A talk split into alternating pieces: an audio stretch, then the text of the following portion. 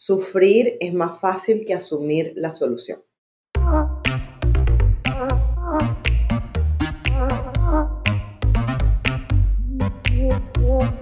Acércate a las finanzas de manera simple y consciente para que tomes el control y disfrutes tu vida con intencionalidad.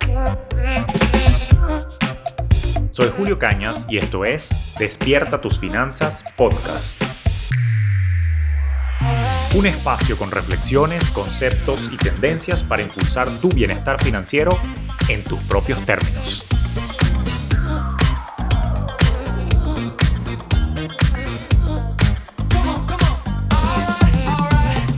¿Qué tal? ¿Cómo está la vaina? Bueno, te doy la bienvenida a este nuevo episodio de Despierta tus finanzas podcast. Como siempre, una hemorragia de placer estar acá pensando, discutiendo, debatiendo contigo ideas y hoy en particular estoy muy emocionado porque a mí siempre me encanta mezclar el tema del dinero con el tema de las emociones, evidentemente, que es lo que funge, si se quiere, como los fundamentos de esta disciplina bioneurofinanzas en la que pretendo desarrollar e ir evolucionando en el tiempo.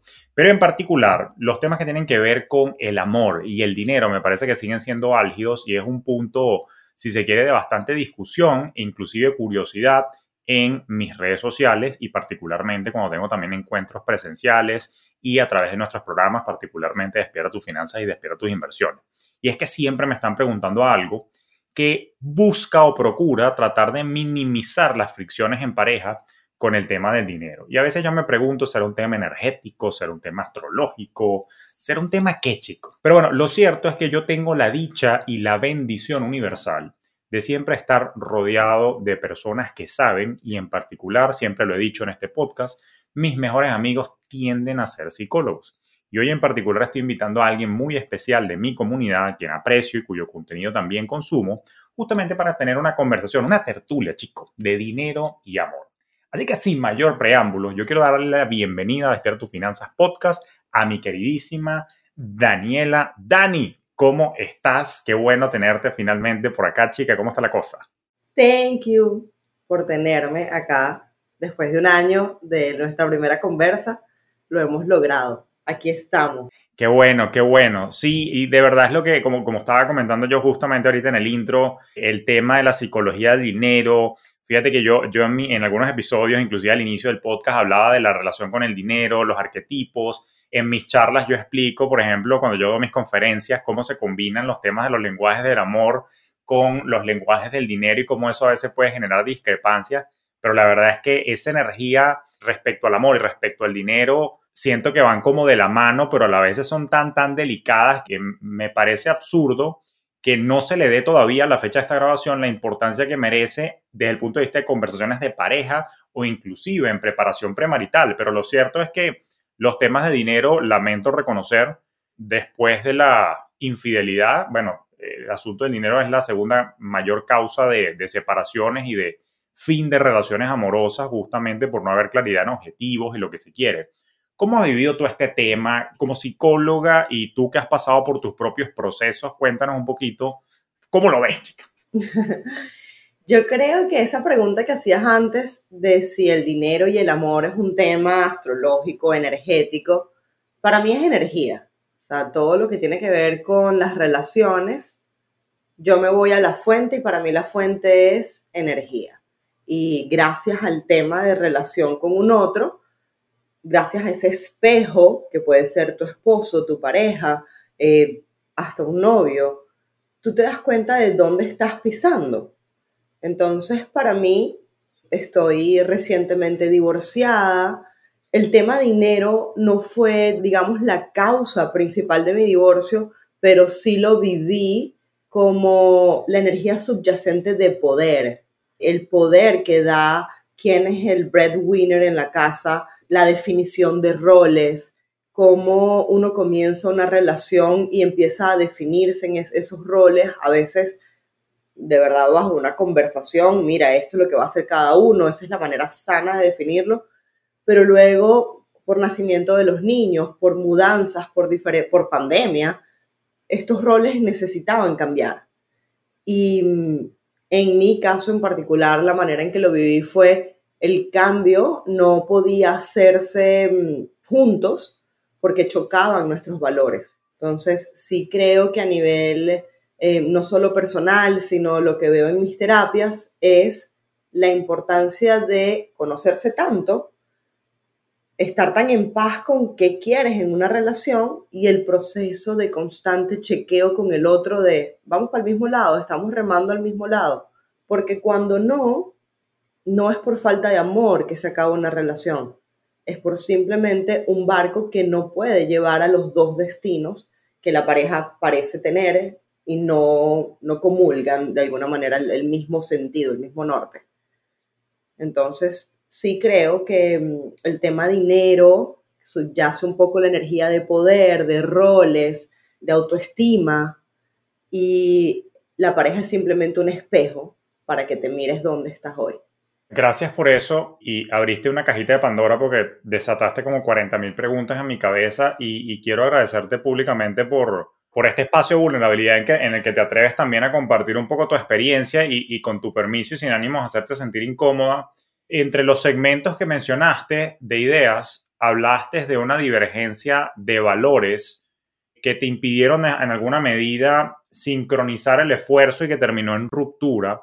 Y quisiera entender un poco eh, el tema de los valores eh, por algo que quiero hablar contigo, pero no quiero, no quiero ensuciar tu criterio hasta que me digas primero qué fue lo que pasó desde la perspectiva de valores, porque hay algo que quiero hablarte de la sociedad latinoamericana como tal y el rol de la mujer en el hogar, ¿no? Pero quiero explorar qué, qué, pasó allí en particular desde tu perspectiva. ¿Cuáles son esos valores que no se, no, no se alinearon y que no permitieron que hubiese una solución feliz? Um, yo creo que el valor fundamental que no, no se alineó y, y, es un proceso, o sea, esto no fue tan claro desde el inicio. En el inicio hay algo básico que yo como especialista en relaciones decidí trabajar el tema de relaciones porque enseñándolo aprendía.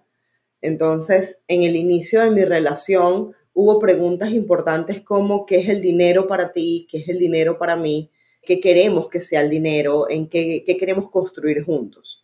Desde allí creo que ambos apoyábamos una libertad financiera, eh, que cada quien trabajara por construir algo juntos, por la libertad de nuestros hijos, y eso hasta el día de hoy permanece igual. Estamos muy alineados en ese criterio. Lo que cambió es cuál va a ser tu rol en las finanzas y cuál va a ser el mío. Y yo confieso, Julio, que yo me casé desde una ilusión. En mi casa la mujer fue la más fuerte financieramente. Eh, yo me crié así. Pero incluso yo tenía la ilusión de poder descansar un poco financieramente en mi pareja y que por lo menos al momento de tener hijos, él se encargara de pagar los gastos y eso nosotros lo conversamos, lo acordamos y eso pasó. Y hablo de que fue desde una ilusión porque solo hasta el momento en que lo viví, ese primer año en que me dediqué a literal tener la casa bonita, atender a mi marido, cuidar a mi primera hija, yo me estaba volviendo loca. Yo decía, ¿qué es esto? ¿Cómo puedo estar 24/7 en una casa? Amo todo, pero ya va, entonces, poco a poco, yo dije, ve, voy a volver a trabajar. ¿Qué te parece? Y siempre fue un claro que sí, por supuesto. El tema fue, después que Daniela comienza a trabajar, yo siempre he trabajado por mi cuenta, mis clientes, mis grupos de terapia, y mm, no estuvo claro qué significaba, cuánto ganabas, este, pasó como muy rápido el momento en que Daniela empieza a hacer dinero y el otro empieza a sentir la carga financiera y se empieza a resentir por no hablar, por un, epa, ahora que estás haciendo dinero porque yo sigo pagando todo. Y mm, nosotros, la verdad, teníamos un estilo de vida que yo, mm, que él, él tenía desde antes de mí, muy superior a lo que yo podía pagar en ese momento. Entonces, para mí era sobreentendido bueno, sigue tú pagando estas cosas que son tuyas, son de tu negocio, son otra cosa, que a mí el sueldo todavía no me da para nada. Entonces, el valor fundamental fue, yo creo que faltó un poco más de comunicación y claridad de cuánto estás haciendo y ahora de qué se trata este rol de que ambos hacemos dinero. Cuando yo empecé a notar que había un poco de resentimiento, yo tenía pánico de divorciarme, yo tenía pánico de no poder, incluso financieramente, con una hija, conmigo. Eh, esa traba estaba en mi cabeza. El, ya va. Bueno, no, no, hemos hablado de temas de pareja que, que pasan y por ende pienso en divorcio, pero el tema económico sin duda era uno que me, me, me frenaba. Yo no jamás pensaba en un divorcio porque decía, ¿cómo voy a sostenerme económicamente? Y mm, bueno, hay un momento que desde el miedo, si yo ganaba, por decirte una cifra, 2.000, yo pagaba 1.000 en la casa. Y mi deseo interno era, no, no, ya esto se soluciona con dinero. O sea, si yo tuviese dinero, si yo hiciera más dinero, él no estuviese resentido, él no me trataría así, él no dijera esta cosa tan nasty en ciertas conversaciones. Y hoy lo agradezco porque yo apreté y dije, yo tengo que hacer plata, no matter what, me dio por allí. Y ahí sí, el valor fundamental, ya yo vi que no era un tema de dinero, era un tema de una dinámica de, control, de sí, mi amor, haz lo que quieras, pero luego te trato como una mierda porque tuve que cuidar a la niña una hora. Y ese es tu rol. Y tú estás trabajando. Y mm, mm, eh, sí, e, es allí el, el, tema dinámica de poder, de mm, yo puedo cuidarla, pero no me da la gana de cuidar a mi hija si tú tienes que trabajar. Resiento que tú tengas de 8 a 9 de la noche una clase, eso es horario de casa. Este, y se hizo muy obvio. O sea, la verdad es que mm, sé lo delicado que es hablar de una historia que tiene dos partes. Este, solo me atrevo a, sí, ser tan vulnerable y contar esto por lo común que es, pero a mí básicamente se me planteó y ese día pedí divorcio, es, Daniela, tienes que ser sumisa. Y cuando yo dije más o menos de qué se trata esta palabra para ti, era tienes que hacer lo que yo diga y si no estás de acuerdo te escucharé, pero aquí se hace lo que yo diga. Yo soy el líder de la casa. Y agradezco, Julio, y, amo ver tu cara, porque es mentira que ya yo no lo era. Él simplemente verbalizó algo que yo estaba, digamos, faltándome el respeto a mí misma. Ya yo estaba en un rol de sumisión allí que lo hiciera tan obvio, o por supuesto que da rechera, yo estaba embarazada del segundo bebé, me arranqué y dije, eres un coño madre machista, pero la verdad es que después de bastante terapia que he hecho y sigo haciendo es, wow, gracias, gracias, simplemente me mostraste algo que yo permití. Entonces, se apoyaba mucho verbalmente, sí, claro que puedes con tus sueños, eres maravillosa, eres tremenda coach, psicólogo, no sé qué, vamos, echa para adelante pero al momento de las acciones que validan el trabajo en equipo, en donde sí, tienes que cuidar a la niña, sí, esto implica que Daniela va a hacer esto y esto y no está disponible para tal cosa, que este día vamos a pedir comida de delivery porque no hay quien cocine, no hay ánimo para eso. Esas acciones que hacen falta en la pareja para que el equipo crezca, no estuvieron. Claro. Gracias por compartir eso y justamente diste por el por la ruta y sendero que, que valido lo que acabas de decir y lo hago con tristeza, de que es más común de lo que uno cree y, gracias por... La, razón por la que quería hablar contigo era porque quiero, quiero hacer una llamada capítulo a la sociedad que trascienda a mi comunidad inmediata, donde justamente siento que hay esos dejos de injusticia en la pareja y yo que soy pseudo antropólogo cultural de Latinoamérica, en mis esfuerzos por entender un poquito las causas del desarrollo de la región como economista, aun cuando trato también de aterrizarlo a nivel individual de qué es lo que pasa con la familia latina, sí, definitivamente hay, mucho machismo y particularmente la sociedad hispanoamericana, vamos a decirlo, es bastante patriarcal, ¿no?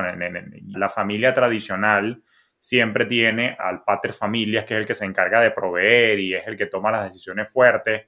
Yo no vengo, por suerte, de un hogar así. Yo he sido bendecido y afortunado con, muchas cosas en mi vida y una de ellas es que tuve unos padres que los separó la muerte de mi papá en el 2017 y mi papá más bien jugó mucho en equipo con mi mamá, o sea, nunca hubo, no fueron una pareja perfecta, no, no los voy a tampoco a, aunque los tengo en un pedestal, quiero ser realista, ¿no? No, tampoco es que tenían sus virtudes y sus defectos, pero sí jugaba mucho en equipo, ¿no? Y yo creo que probablemente lo que ocurrió en el caso de mis padres era la diferencia de edad, porque la, anécdota chistosa es que mi papá le llevaba sus buenos 23 años a mi mamá, ¿no? Entonces, claro, él estaba claro que él se iba, él, obvio, por biología, él se iba a morir primero, entonces no podía dejar a una mujer acéfala financieramente y que no se supiera valer de sus propios medios y de su propia profesión, que en mi caso mi mamá era la medicina. Pero he visto cosas horribles como, como wealth manager, como gestor patrimonial, como asesor, y he sido testigo de momentos dolorosos y maltratos psicológicos eh, del cual no tengo permiso para profundizar porque rompería el secreto de, de mi profesión igual que tú. He visto cosas que no me han gustado, entonces, coño, el tema es cómo, cómo podemos evitar estos momentos. O sea, cómo, la pregunta que me hago es, ¿cómo podemos fortalecernos a lo interno? O sea, me quiero ir al yo, ¿ok? Para evitar que estas cosas pasen si es que se puede evitar o por lo menos reducirlo, porque yo lo que digo es que aquí hay una serie de temas que quiero que tú como psicólogo te pido, por favor, me eduques, porque se me ocurren cosas que ya mencionaste, es un peo de autoestima, es un peo de falta de amor propio, o sea, quiero entender qué es lo que causa internamente el que hayas llegado a eso, es hacia donde quiero llevar la conversación ahora, y qué podemos hacer para robustecer, fortalecer lo que hay dentro de nosotros para que estas cosas nos pasen. O sea, ya me explicaste el qué pasó. Ahora quiero pasar a una fase en la conversación donde me lleves por el pasó por esto, porque en, mí no había esto o faltaba esto. Quiero entender un poco de eso. Guíame, por favor. Me gusta hablar em, que todo individuo, digamos, tenemos lealtades a tres niveles. A nivel individual y son nuestros procesos que vamos y trabajamos en terapia nuestros miedos, nuestra autoestima, eso es nivel individual. Luego, digamos que a nivel grupal, y es un poco la clave de, de quiénes te rodeas, a dónde quieres pertenecer, y ahí vienen otras dinámicas. Y finalmente, las dinámicas de colectivo, de lo más grande, de sistemas. Y puedo identificar fallas en todos los niveles por ejemplo, a nivel individual, lo más común en mi caso y en el caso yo creo que de todo el mundo, sí es un tema de autoestima. Pero la autoestima es una palabra bien difícil de, de, tocar, de palpar. Es como, ya va, pero ¿cómo que no te la crees? Eres guapa, eh, tienes una carrera. ¿Qué es autoestima? ¿Ok? Y gracias a la astrología yo entendí algo fundamental de las relaciones y del dinero y es que en la astrología el planeta que rige tanto el dinero como las relaciones es Venus. Y eso en la astrología pertenece a la casa 2. Y ese es el origen, como el taller de la autoestima. Yo decía, ok, déjame entender más. ¿Qué es Venus? Venus es materializar lo que se tenga que materializar para satisfacer tus necesidades. Y es un poder que tenemos todos pero la gran falla es que ni siquiera hago el trabajo de saber qué necesito. Venus es vecino de una casa, la casa 8, que la rige otro planeta se llama Plutón, que es Escorpio, que casualmente es la intimidad con un otro. Y estos vecinos te muestran dos caras de la moneda. Las necesidades, como por ejemplo, yo sé que necesito alimento, descanso, cierta vivienda por mi bienestar, por lo tanto, si yo materializo eso, sé cuánto tengo que producir para pertenecer a esta clase que para mí es mis estándares. Pero en cambio Escorpio es el deseo insaciable, donde nada es suficiente. Y es un, es un signo que implica estar con un otro en intimidad y gracias a lo que el otro hace, tú tienes. Es como una garrapata. Entonces, estos dos vecinos son polos que funcionan en lo individual, en donde yo no sé si estoy deseando, necesitando, que tanto lo hago yo, que tanto es mi marido. Y usualmente cada quien agarra para lo más cómodo. Y ahí sí diría que a nivel de alma importa el recorrido. Personas que han hecho plata 300 vidas atrás, pues en esta vida quizás les toca aprender a recibir del otro. Hay gente que lo que viene es hacerlo por sí misma. Cosas que sí se ven en una carta, pero ajá es el punto en donde qué coño necesito en mi vida para ser feliz y no una felicidad intangible, no, estar satisfecha, sentir que tengo lo que me representa y que tanto es evolutivo para mí producir yo eso o recibirlo gracias a un tema pareja. ¿Cuántos de estos trabajo en equipo individual? Estos temas hay dos maneras de conocerlos. O vas a terapia y te conoces bastante, o te metes en la vida y empiezas a resonar con lo que te está ocurriendo. Y el indicador primario es el sufrimiento. El momento que hay dolor y sufrimiento, tú dices algo, mi alma no está hecha para esto. Y en mi caso fue un poco de las dos. A nivel individual, yo empiezo a recibir algo que yo juraba que quería, recibo un feedback, no me gusta, veo que estoy dependiendo de un otro y cuando soy totalmente honesta digo, es que no me la creo. Yo no me creo capaz de sostener un hogar financieramente. No me creo capaz de ser millonaria por mí misma. No me la creía para nada. Incluso creo que ahí me empecé a cuestionar cuánto dinero era suficiente. qué es lo que yo quería y empecé a tener educación financiera gracias a eso, a cómo se habla el tema del dinero. Déjame leerme todos los libros, déjame, déjame ver qué es esto. Porque para mí el tema del dinero es como el dominó. Al principio tú ves un poco de piecitas, no sabes bien cómo nada, no sabes si contar, no sabes los trucos, pero el dinero es un, un juego. Simplemente tienes que jugarlo y jugarlo y jugarlo y, y ya, Ahí me entiendes y le agarras los trucos y cuentas las piezas y trancas la partida si quieres. Estoy de acuerdo con eso. déjame recapitular algo, porque estoy ahorita modo aprendiz, ¿no? Básicamente me dices que hay asuntos que atender y evaluar en el plano individual, en el plano grupal y en el plano colectivo. Buenísimo, ya entendí lo de los tres niveles. Y en el plano individual, la invitación que tú haces es a entender un poco eso de la autoestima, eso del amor propio y todo parte por un proceso y estoy validando cosas que yo también como pseudopsicólogo vengo diciendo también en mis programas y en el podcast. Eh, todo arranca de un autoconocimiento. O sea, eh, eh, yo creo que lo dije en un episodio. ¿Qué coño es lo que tú quieres de la vida? Por ejemplo, yo hablo mucho de, definir qué es bienestar para ti, qué es, qué es riqueza, qué es vivir en libertad, porque libertad financiera para alguien puede ser tener una mansión en Malibú y un yate, y para otro puede ser tener una casita, una chocita en la playa, no sé, en Naples, una cosita así, ¿no? De forma tal que no me deje yo arrastrar, y aquí estoy yo construyendo sobre lo que tú dijiste, que no me deje yo arrastrar por dogma o paradigmas sociales, sino por lo que resuena conmigo. Me gustó eso porque eso me sonó a los temas que a mí me gustan, emocionales y vibracionales, ¿no? Lo que sí me gusta y lo que no me gusta. Lo que me agradó es que de una vez pusiera sobre la mesa el hecho de que hay dos maneras de hacer esto, o por un proceso guiado de terapia, el cual abiertamente recomiendo hacer ya, ¿ok? Es sano ir a terapia. Y el segundo, dijiste que me pareció bellísimo como lo expones, simplemente experimentar la vida y ir, e ir viendo qué siento, qué siento.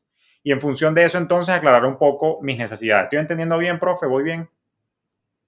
Perfecto. Ok, adelante, sigamos entonces. Una vez que yo entonces entiendo un poco mis necesidades, qué resuena conmigo, qué no, ajá, sigue empleando porque después me llevaste al otro tema que es el de creérmela, ¿no?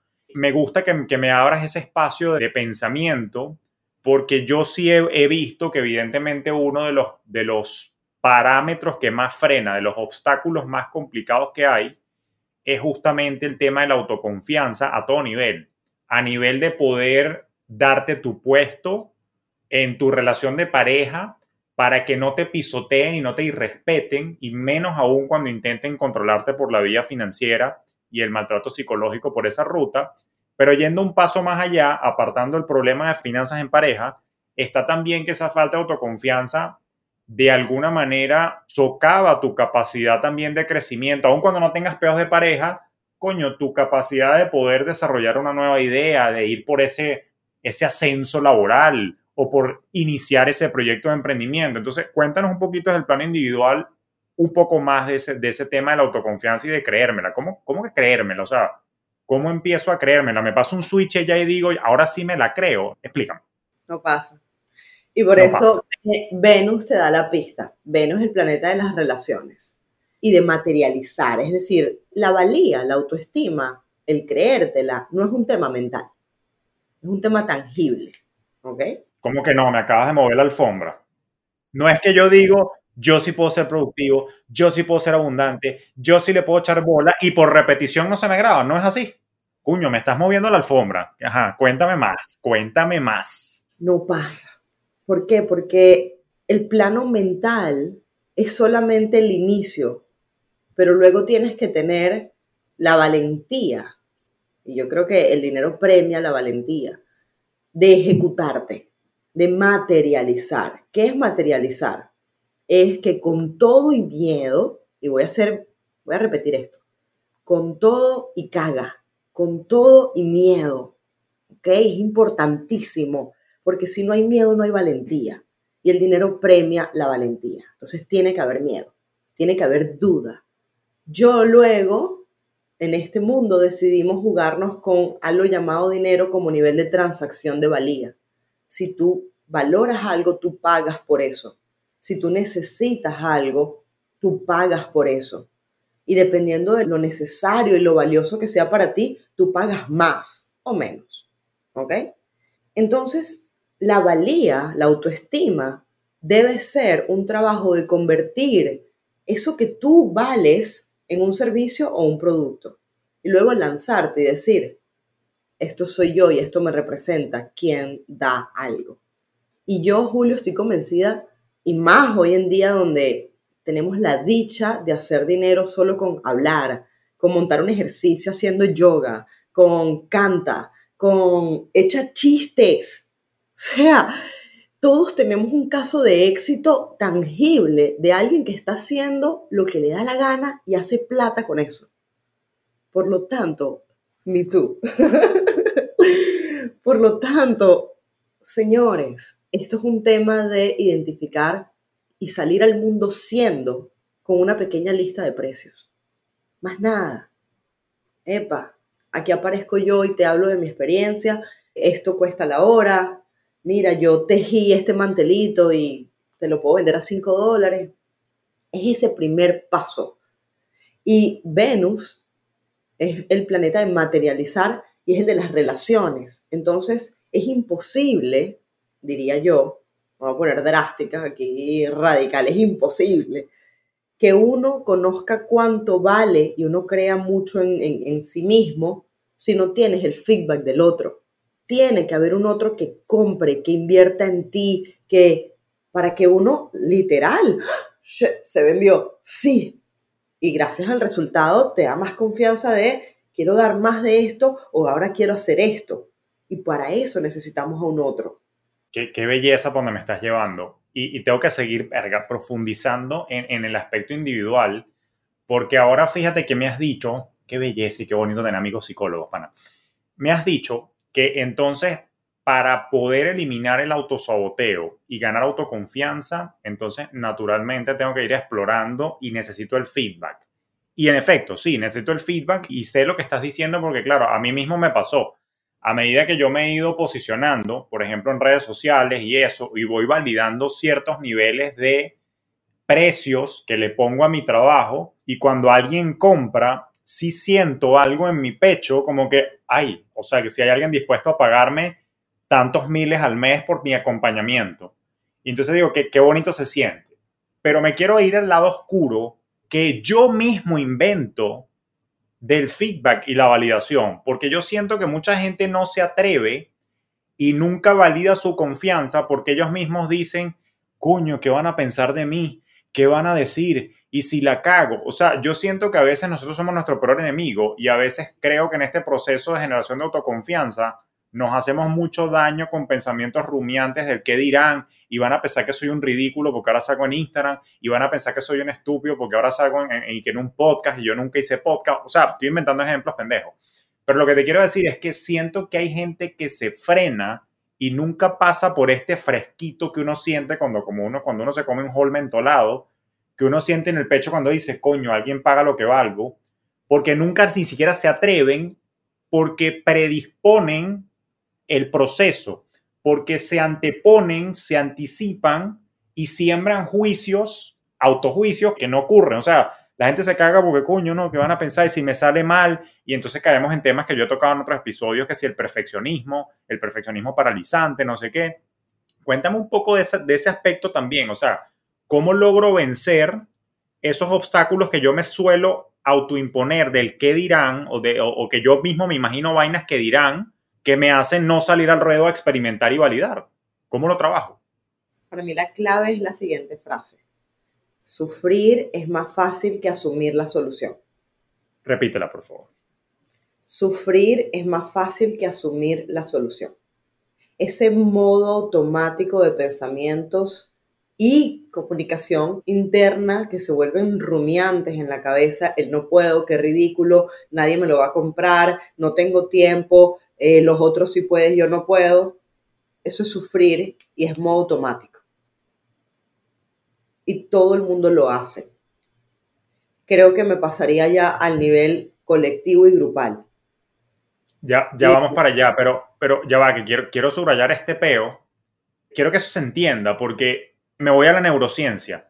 El humano y particularmente el cerebro, en su búsqueda de evadir o mitigar dolor, fíjate qué interesante, el humano asume desde el neocórtex que el no hacer para evitar el ridículo público, por irme al extremo de cuando quieres hacer algo nuevo, iniciar un proyecto nuevo y te preocupa el que dirán tus amigos, tus compañeros y tus familiares, creen que evadiendo ese sufrimiento que tú invitas a abrazar y vivir, creen que evadiendo les va a ir mejor. Entonces lo que tú me estás diciendo es que no, que es más doloroso quedarte en el pensar y en el asumir ese pocotón de vainas que nadie te ha, terminado, alguien te la dirá capaz, pues siempre hay un hater, pero, o sea, yo estoy sacando como una conclusión de, de, de lo que estoy aprendiendo contigo, de que pareciera que, y estoy construyendo sobre lo que tú dices, pareciera que sufro más pensando yo huevonadas que no se han materializado desde el punto de vista de feedback negativo y todo eso, y a eso yo le sumaría que el efecto compuesto hoy es chimbo porque después se le suma el lamento,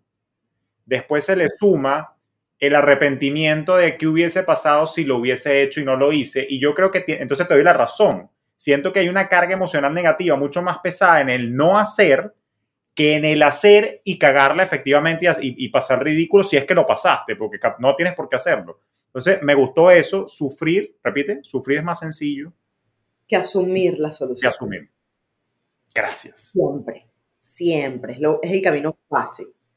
Y esto es lo que a mí me apasiona del ser humano, que nos decimos huevonadas, pero la verdad, de pana, de pana, a mí cuando viene un cliente, yo solamente digo, esto es, estos son los primeros 15 minutos de pura habladera de paja, no le voy a creer nada a mi cliente, nunca les creo nada, nunca. Y después voy profundo así, tipo escáner. Ok, ahora dime la verdad. Ahora vamos a ver. Y si bien todos nos decimos, quiero ser millonario, quiero libertad, quiero ser feliz, quiero tal, es mentira. Todos vibramos en sufrir. Pero sufrir, y es aquí cuando vamos al nivel grupal y colectivo, en donde voltea a tu alrededor y dime quién lo logró. Porque tenemos una lealtad al sistema familiar, al país donde, donde vivimos, a a ese colectivo que nos ha dicho, yo lo hice de esta manera y así me fue normalito. Por lo tanto, tú para pertenecer, tú tienes que hacer lo mismo. Y el verdadero sufrimiento comienza cuando mi psique lee que si yo hago algo mejor, si yo salgo de mis miedos, si yo me vendo, voy a pertenecer a una minoría y voy a perder el amor. Y ahí es que veo peligro. Por lo tanto, nos llenamos de historias de cómo no lograrlo por simplemente pertenecer. Eso es una lealtad. Queremos seguir perteneciendo a el nivel en que papá y mamá lo lograron, los amiguitos, ni hablar de, de esas familias que te mandan una energía de no, hasta aquí. Te amo y te adoro, pero usted, hijo, nunca va a ser tan arrecho como yo. Le pasa mucho al hombre masculino si nos vamos en arquetipos. Entonces, decimos que queremos, pero tenemos una lealtad de un colectivo que nadie lo ha logrado. Y al momento en que yo lo logre, no voy a pertenecer. voy a ser la oveja negra. Y eso me hace sufrir. Entonces, por lo tanto, una herramienta, una clave de éxito es chequear a dónde estás perteneciendo. Porque es tan profundo el deseo de pertenencia en el ser humano que si no te rodeas de algo que tú consideres que te representa, donde tú quieres llegar, que te inspire, vas a pertenecer a, vámonos con una palabra drástica, a la chusma donde siempre has pertenecido. O sea, fuiste drástica, pero me, me, llegó tu comentario desde la perspectiva de que te tengo un ejemplo. Yo no sé si lo he comentado antes en el podcast o no, ya tanta verga que he dicho que ya ni me acuerdo. Eso que acabas de describir, describe a mi mamá. Fíjate una vaina. Mi mamá, mami, te amo, la doctora Eneida Díaz, ¿ok? Oriunda de San Juan de los Morros, Estado Guárico en Venezuela, del llano, como dicen por ahí. Básicamente viene de una familia humilde, humilde rancho. Y básicamente mi mamá sí le echó bola, estudió, no sé qué vaina, tal y qué sé yo, pero una de las cosas que frenó a mi mamá de tener plena autoconfianza y creerse de verdad el cuento de que podía llegar a ser abundante y vaina, fue justamente esa lealtad que tú dices. Porque llegó una época en la que mi mamá pasó a ser la médico, hoy pila que mis tíos son todos estudiados de la universidad pública, pero son estudiados, pues mi abuelita Petra, coño, con su analfabetismo y su vaina, graduó a sus siete muchachos. Pero mi mamá siempre fue como la ovejita negra, la que se fue del clan, la que se fue de San Juan, la que se fue para Maracay a estudiar, por eso yo nazco en Maracay, por carambola y que después se muda a Caracas y que después hace un posgrado y que después compra un apartamento en Caracas y que después viajó. Entonces ella empezó a ser tildada y lo recuerdo yo, no es que fue una sensación, es que era frontal y verbalizado como la cifrina. Y a mi mamá en el fondo de su corazón esa vaina le dolía y ella pasó a ser la oveja negra de la familia en la que en el fondo a mi mamá le daba vergüenza tener dinero. A mi mamá le daba vergüenza decir que viajó. A mi mamá le daba vergüenza decir, inscribí a Julio en tal vaina o contar su progreso económico porque temía ser juzgada por sus familiares que tenían menos recursos y que se sentían traicionados socialmente porque tú dejaste de ser pelabola como nosotros y bueno, ahora te está yendo bien. Esto es un momento de vulnerabilidad familiar. Esa es una de las razones por las cuales yo tengo poco contacto con mi familia materna porque me parece que son una cuerda de resentidos de mierda toda la vida. Y ya los tíos han ido desapareciendo, han pasado a mejor plano, no guardo ninguna rencilla ni, ni malestar emocional contra ellos, pero eso fue lo que hizo que yo me distanciara mucho de ese lado de la familia. Y para serte sincero, nada más hay un solo primo de ese lado que forma parte del equipo Fintech, por cierto, que trabaja hoy en día conmigo y él también entendió ese peo y se distanció por completo. cambio, el lado de mi papá, la familia paterna, si era una familia un poco más abundante, que celebraba un poco más el, progreso, el crecimiento, los estudios. Y fíjate qué arrecho, porque ya que estamos hablando de temas grupales, eh, la autoconfianza y todos estos temas y todos estos juicios y tu relación con el dinero se ve afectado también por cómo piensa ese grupo. Quería hacer ese paréntesis para validar eso que tú dices. Pasa hasta en las mejores familias, lamentablemente. Comparto el caso. Mi mamá también fue, yo diría que excluida por dejar de pertenecer a la clase social pobre donde nació y ella de cinco hermanos es la única, no por graduarse, sino por esa garra de valentía que amerita el dinero. El dinero no es, no es graduarse, el dinero es decirle que sí a la vida, a los proyectos, al yo puedo hacer esto. Eso fue mi mamá, a diferencia de todos sus hermanos. Y si te pillas a un nivel inconsciente, cómo uno empieza a crecer, por una parte, creyendo en el dinero y en, las puertas que abre el dinero, pero por otra parte, sabiendo que pagas un precio, que el dinero o la lucha por este dinero también trae consecuencias como perder hermanos. Y si tuvieses hermanos, eso empieza. O sea, ¿cuánto dinero tengo que hacer para no perderlos? Gracias a Dios yo tengo dos hermanos que son gemelos, sumamente abundantes y millonarios que han puesto la barra, y me, pero me acuerdo que nos lo prometíamos. En Navidades en la casa era, nos vamos a prometer que no nos vamos a separar. Y ha sido una barra de estándares con ellos, de juntos, pero arriba. Vamos, los tres haciendo dinero a nuestra manera, en lo que nos apasiona. Y bueno, es lo apasionante de la psicología que por una parte te va enseñando si tú puedes hacer dinero y por otra parte y vas a perder a todos tus hermanos si no lo haces. Es, cada tema, es saber que pertenecemos también a un colectivo que pide cosas de ti.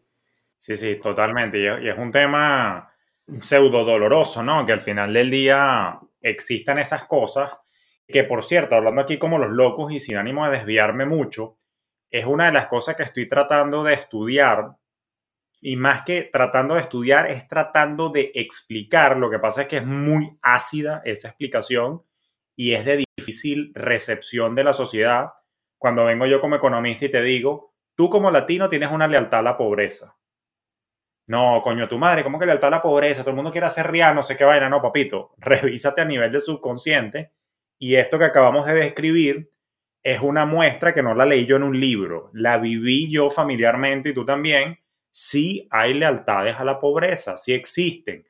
Y en Latinoamérica hay mucho de ese arraigo y estos, como dirían en francés, hijos de puta gobernantes de cualquier tolda política, izquierda o derecha, se apalancan justamente en la necesidad de la población para jugar con las necesidades, hacer una manipulación psicológica y financiera justamente para arraigarse en el poder y mantener controlado eso. Pero bueno, no me, no me quiero poner político, pero lo que quiero decir es que sí existe y es un tema que parte, en mi opinión, desde lo interno, desde lo micro, y que creo que sí tenemos que trabajar para no ser, y fíjate que lo estoy empezando a mezclar con todos los temas, para no ser manipulado ni por tu pareja a nivel micro en la economía del hogar, y tienes que trabajarlo para no ser manipulado por gobernantes a nivel macro, para que tú puedas tener criterio y juicio y tener sanas aspiraciones de progreso que te permitan ir a, por lo que quieres y no que simplemente alguien te imponga tu destino financiero. Ahí se las dejo para que, para que lo reflexionemos, pero sí es algo que hay que trabajar,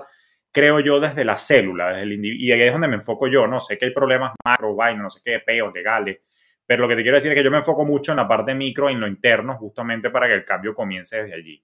Qué interesante, de verdad que, pero bueno, sí, pasa, pasa, pasa muchísimo. Mm, hay unas buenas noticias con respecto al tema político que funciona igual en el amor. Eh, todos tenemos una amiga bonita, espectacular, que puede pasar siete años soltera y tú no entiendes qué pasa. Y es como, a ti es bella, es pana, es exitosa, pero tiene siete años soltera, ¿qué, qué, coño pasa? Y ahí va la otra que, no sé, no, no entiendes cómo, pero siempre tiene un novio. Y tú dices, ¿qué es? Y es que todo es energía. ¿sabes?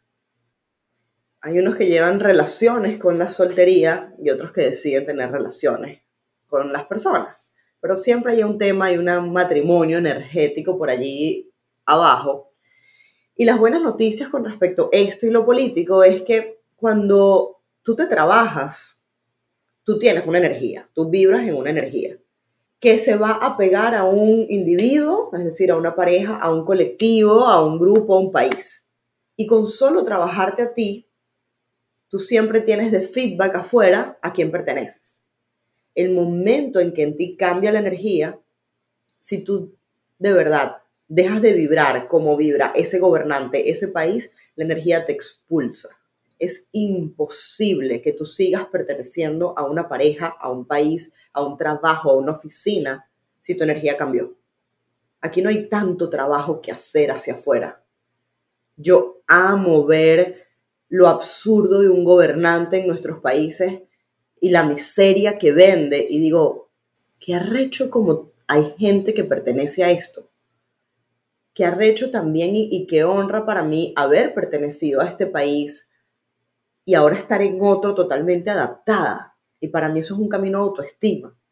Cuando me dejé de creer estos ideales sociales de opresión, de control, entonces es como que bello como mi realidad va siendo espejo. Y ahí el tema mental sí es primordial, porque ahí vibracionalmente la queja constante de lo que te rodea para tapar el trabajo personal va a hacer que siempre pertenezcas. Porque cuando tú te quejas demasiado del político, del presidente, del país, de la escasez, tú estás vibrando en eso. Estás vibrando en yo soy una fucking víctima y no puedo salir de aquí. Cosa tan bella que me ha demostrado Estados Unidos y mi profesión, donde al día de hoy yo puedo cobrar una buena cantidad por una sesión individual y hay alguien en Venezuela que me la está pagando y no es un enchufado. Y yo digo, esto no es un tema país, esto es un tema individual energético. Basta que una persona sepa lo que vale para construir su propia realidad, esté donde esté. Esto no es un tema país, esto es un tema de en qué vibras. Y siempre que te quejas de algo afuera, estás vibrando en víctima de ello. Y las víctimas solamente atraen opresores. Sobre el momento en que empiezas a creer en ti, ya no pierdes tiempo criticando lo que te rodea. Te vuelves un curioso, una curiosa de cómo puedo modificar e influenciar la realidad externa. Y desde ahí lo más bello que pasa es que todo se transforma. Totalmente, y me gusta la, la magistral explicación que diste, que, que cuando dejas de ser víctima, dejas de atraer la opresión, y esa opresión me lo vuelvo a traer de lo macro a lo micro. Los pueblos atraen a los gobernantes que, les toca, que de hecho, ahora que lo pienso, capaz de ahí sale la frase de que cada pueblo tiene el gobernante que se merece. Y si nos vamos al plano energético, pareciera que atrae lo que la, energía colectiva está trayendo, ¿no? Suena ratísima y de repente está odioso para quien no esté escuchando, pero bueno, las cosas son como son. Pero fíjate que en el plano micro también, porque entonces cuando nos vamos al tema de las relaciones, si tú eres una víctima que andas con una energía sumisa, probablemente es el tipo de pareja también que vas a estar atrayendo, aun cuando, si no sanas eso, corrígeme por favor, si no sanas eso, aún después de una ruptura, puede que atraigas a otro personaje con el mismo patrón, ¿no? Y sanar parte de la total aceptación de no me maquilles la realidad. O sea, hubo una Daniela que cuando, mira, tú tienes que ser sumisa, este tipo es un demonio, y después, cálmate te dijo exactamente lo que eras. Entonces, no me maquilles que tú no eres. La pareja con la que estás habla de quién eres tú. Entonces, no hay nada muy horroroso, no hay esos tipos. Eh, sí, existe el abuso psicológico, lo nasty, pero todo lo estamos pidiendo inconscientemente. Hay personas que con un Mm, no sé, una pequeña falta de respeto, no vale, tú eres un coño madre. ¡Ah! ¿Eh? ¿Qué pasó? Y todo cambia. Por gente que necesita 30 gritos, un coñazo y es lo que pedimos. Al nivel que ocurren las cosas es el nivel inconsciente en que las pedimos. Y el otro tiene un alma espectacular dándotelo. A nivel de alma hay un acuerdo. O sea, tú me pediste que tú, yo estoy convencida de esto con mi ex esposo y es, a nivel de alma yo le dije, mira, brother, ponme las cosas así de serias para yo creer en mí. Y ahí nace realmente mi autoestima, porque tuve que creérmela, o sea, tuve que creérmela para decir, yo puedo sola, no sé cómo lo voy a hacer, pero yo puedo. Y creo que jamás me había ido tan bien a nivel profesional, personal, porque existe ese fresquito que, igual cuando el otro te paga, existe ese fresquito de las cosas que logras y te ves al espejo y dices, no sé ni cómo pasó esto, pero wow, I did. Y ese mentolcito así, no te lo quita nadie. Entonces ahí empiezas a ver qué es creérsela, qué es construirse. Y agradezco todo lo que ha pasado en mi vida para yo llegar a donde estoy. Siento que a nivel de alma lo pedí así. Por lo tanto, nadie es el malo de la historia. Nadie es el malo de la historia. Qué, interesante eso. Qué interesante eso. Sí, al final del día yo creo que desde una perspectiva, si nos ponemos energéticos, esotéricos, metafísicos, por echar vaina lo digo así, atraes la lección de vida que necesitas, ¿no? Y si no la aprendes, si no la sanas, si no la meditas, si no la internalizas, el universo se encarga de volverte a poner la misma lección hasta que tú, coño, entiendas qué es lo que tienes que aprender. Y lo estoy reflexionando porque estoy repasando momentos de vida míos personales, más en el plano, en el plano profesional, donde yo siempre atraía, sobre todo en mi época corporativa, yo siempre atraía siempre al mismo tipo de jefe, ¿ok? De jefe coño madre, malhumorado, maltratador, vaina. Entonces, claro, me, me, di cuenta que, claro, había algo que yo tenía que aprender de esa situación que de alguna manera me enseñara a mí a ser otro tipo de líder, si se quiere, en, mis proyectos y eso. Pero, pero es cierto, o sea, estoy pensando y es verdad, o sea, estoy reflexionando contigo y los malos no eran ellos, era yo que tenía que aprender una vaina de ellos. Y hoy en día, sano ese recuerdo, pasé por mi periodo de terapias de biodecodificación, este, y justamente para, para sanar esos momentos, drenar lo que había dentro de mí y decir más bien ahora, gracias por lo que me enseñaron, queridos jefes malucos. Este, ya estoy desde una posición de gratitud por, por lo aprendido y no desde victimización culpando, coño, a la madre que me tocan estos tipos. Y eso fue un proceso poderoso también. Pero fíjate qué interesante, porque tomando prestado algunas explicaciones de ustedes, los psicólogos, todo pasa entonces por abrazar un poco eso que ustedes llaman el locus de control interno, ¿no? El tratar de agarrar yo más bien las riendas y hacerme responsable por mis actos y su consecuencia y dejar de estar culpando al entorno.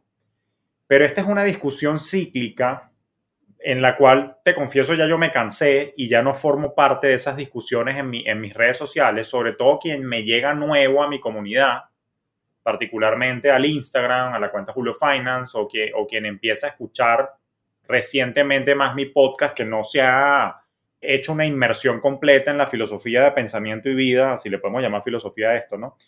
Que hago yo. Eh, hay mucha victimización. Coño, pero es que Argentina está jodido. Coño, pero es que Colombia se jodió porque ganó Petro. Coño, que Venezuela está jodido. Maduro, coño, tu madre. Coño, que ahora Chile se va a joder también porque estaba en no sé qué. O sea, hay, mucha gente pegada en ese bucle y para ti que me estás escuchando me estás viendo, si eres de eso, asume el control, coño, tu pepa. asume el control y asume la responsabilidad de tus actos. No quiero decir con eso que con un mero switch o cambio de mentalidad o simplemente por telepatía o telequinesis, tu entorno va a mejorar porque hay realidades. O sea, si la situación económica está apretada, yo, yo no tengo cómo controlar que de verdad la inflación está altísima en los Estados Unidos, pero lo que quiero decir es qué hago. Eh, me, dedico a putear a Biden todo el día o me dedico yo a mostrar, salir a sufrir, como, dice, como dirías tú, o salgo a sufrir y a mostrar mi valor a ver quién paga por mis servicios independientemente de lo que esté pasando allá afuera. Coño, pana, lo segundo es lo que me soluciona la vida, no, no putear a Biden todo el tiempo. Entonces, creo que mientras te escucho, veía mucho esta, esta pulserita que tengo acá, que la utilicé en un, la di como regalo en, en una conferencia que hice hace poco y que justamente el eslogan que seleccionamos fue despertar para accionar.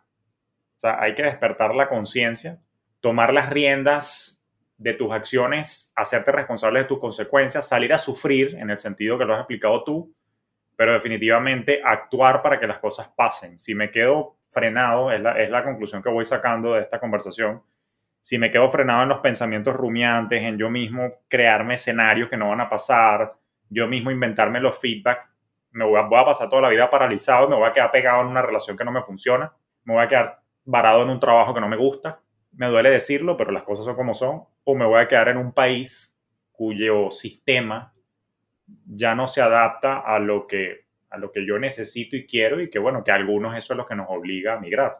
O sea, a mover el culo, qué bueno eso. Mira, a mí esta hora me ha pasado volando y de verdad que creo que aquí tiene que haber una parte 2, 3, 4, 5 y 6 porque esta vaina da, da para hablar muchísimo, pero no, no puedo cerrar sin, sin que nos cuentes un poco más de, tus terapias, de tus proyectos, qué andas haciendo.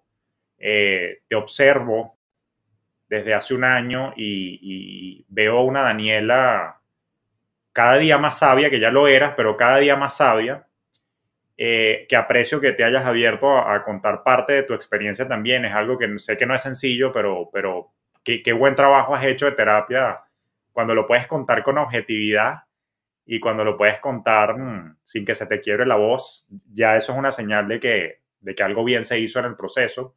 Pero aparte que me cuentes de ti, qué estás haciendo, qué proyectos tienes, también que me cierres con esta Daniela más sabia que está hablando hoy conmigo, ¿qué consejos le daría con respecto a, esto, a la autoestima y la autoconfianza para una mejor relación de pareja y relación con el dinero? Cerremos con esos temas. Te cedo el micrófono. Pues sí les quiero hacer una invitación a que se den la oportunidad de probar terapias diferentes, que hoy en día somos muchos los psicólogos que nos importan los resultados más que los diagnósticos. Yo no quiero que, te creas tu trastorno de, depresión, de ansiedad, de tu estrés. Yo no quiero la, la medicina solamente. Yo quiero que ayudarte y acompañarte en un proceso de retomar tu poder personal, conocerte, vivirte. Y desde ahí, y lo tengo tatuado en mi muñeca, dice manifested, porque para mí es manifiéstate en tu grandeza. Como sé que los procesos terapéuticos son incómodos, diseñé algo que se llaman las tribus. Ya van ocho tribus aquí andando y es Simplemente llégate dos veces al mes por seis meses. Hacemos encuentros online, hacemos una tribu. Antes era puras mujeres hasta que llegó un hombre y me dijo, estoy harto de que sean solo mujeres. ¿Sabes qué? Vamos con la tribu de hombres. y ahí salió la tribu mixta, en donde paso seis meses dando herramientas y todos crecemos, no solamente en equipo y tienes la oportunidad de hacer nuevos amigos, sino trabajar en terapia y paso por la herida de mamá, la herida de papá, la herida de abundancia, constelaciones, astrología, todo sumamente económico. Por lo tanto, si quieres darte la oportunidad de darle una probadita a un proceso terapéutico de una manera cool e innovadora, pásate por la tribu. Inscríbete en una tribu. Son seis meses que se te van a pasar volando y va a ser un antes y después. No recomendaría más nada sino eso, de verdad. Y esta Daniela sabia, si les recomienda algo a, todas las personas que estén aquí escuchando, de verdad, y puede sonar un poco esotérico, a pesar de que soy muy psicóloga, pies en la tierra, sí tengo esta parte energética que no, que diría que es la base. Si estás escuchando este podcast es porque este mensaje era para ti. Y cuál es el mensaje, recuerda que fuiste creado más libre y más grande de lo que estás siendo hoy. Que conectes con las infinitas posibilidades de ayudar a los seres que más quieres desde tu grandeza, porque desde donde estás hoy estás limitado. Es momento de que te des, aunque sea la oportunidad de vivirte en grande y desde allí ayudar y pertenecer a los grupos que quieras. Porque en el sufrimiento ya hemos pertenecido demasiado. ¿Cómo se comienza? Asume que todo a tu alrededor lo creaste tú. Y si esto te duele, si eres una mujer que está ahorita en una relación sufriendo y no entiendes cómo carajo y qué coño te pasó en la cabeza para crear ese hombre y manifestarlo en tu vida, asúmelo. No pierdas ni un día más en decir, claro que no, claro que sí. Di, ¿sabes qué? Qué fastidio, Daniela, le voy a creer. Yo manifesté esto. Pero así como lo hice, sé que puedo hacer algo mejor. No sé cómo, el cómo lo voy a averiguar, pero voy determinado determinada a crear algo mejor. Te lo juro que el momento en que tú dices, me rindo, yo creé esto y voy por algo mejor, aparece al día siguiente un ad en Instagram con la cuenta que tienes que empezar a seguir, con el producto que tienes que comprar, con el librito que te tienes que leer. Solo abre los ojos y dile que sí, pero desde la determinación y el compromiso contigo, con tu valía, con conocerte y vivirte con que no pase un día más en vano. Me encanta. Así de tiró el micrófono y se acabó este peo episodio, ya está listo. Qué bueno. Así lo dijo coach Daniela López. Desde su cuenta de Instagram nos recibe y nos educa. De todas maneras, todos los links a, tu, a tus redes sociales y a tu programa tribu, que también tiene su, su comunidad en Instagram, lo dejo por aquí abajo. Pero ya saben, si buscan, como diría ella, redefinir el amor, desarrollar esa autoconfianza y empezar a creértela, que es una de las cosas que más me, más me, me gustó todo lo que hablamos, pero esa, esa frase en particular me, me, me, gusta mucho porque de verdad que el, el tema de la falta de confianza, insisto, es lo que creo que tiene, entre otras cosas, pero es una de las variables que yo siento que ha sido mucho más pesada y, y que a mí me frustra más porque claro, yo, yo como mentor, como guía en estos procesos de transformación financiera, eh, a veces veo mucho talento en una persona y no entiendo por qué está como está. Eh, y el talento es visible, es palpable. Inclusive yo soy de los que procuro ayudar en ese proceso que tú dibujaste, que es que yo trato de dar el feedback positivo para que esa gente sienta el fresquito y diga, verga, si Julio dice que, o sea, si veo que no es bueno lo que estás haciendo, voy a decirte que hay oportunidades de mejora y no sé qué. Pero cuando yo le digo algo bonito a alguien de que me gusta lo que está haciendo, no sé qué, porque en verdad hay feel it. Y digo, coño, aquí hay valor. Me, me, cuesta a mí aceptar de que la propia persona no se lo cree todavía, aun cuando, coño, uno va de buena onda y se lo dice. Entonces, despertar para accionar, pongo yo de mi de mi eslogan y empieza a creértela, es con lo que lo quiero complementar de lo que nos deja aquí Dani. Dani, de verdad que mil gracias por sacar un espacio de tu agenda y compartir aquí conmigo. Seguramente van a haber muchos temas más en los que voy a querer hablar eh, contigo porque el, ramo de la, de la terapia y de crecimiento personal desde una perspectiva de un psicólogo para mí es súper, súper importante. Y bueno, hay miles de vainas eh, que sin duda todos tenemos que trabajar, incluyéndome. Y mi recomendación final es vayan a terapia. Y aquí les traje a Dani para que vayan a terapia con ella también, si ella les puede apoyar. Así que Dani, verdad que mil gracias. Ay, gracias a ti, Julio. Eres encantador, un sabio y valoro estos espacios de expansión. No, no, de verdad, se repetirá, se repetirá. Y bueno, para ti que nos escuchas, ya lo sabes, como siempre, tratando de traer temas frescos, de debate, temas reales, pero sobre todo siempre con el fin de humanizar un poco más las finanzas. Somos seres emocionales antes que racionales y todo pasa por un proceso de introspección y autoconocimiento que nos lleva a construir el bienestar en nuestros propios términos. Así que no me resta más que desearte un próspero, productivo, pero sobre todo enfocado día en el que puedas empezar a creer y empieces entonces en ese sufrimiento que nos pinta nuestra querida Dani para que empieces a recoger feedback y para que empieces entonces a rescatar ese valor que ya está en ti, pero que ahora te permite de alguna manera, si se quiere, so to speak, ponerle un precio de forma tal de que puedas conectar mejor con la abundancia.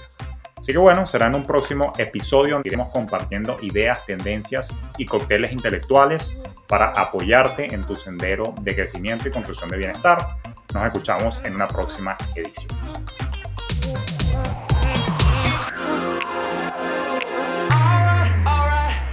Esto fue Despierta tus finanzas podcast con Julio Cañas un espacio presentado por Fintelhop para impulsar tu bienestar financiero en tus propios términos.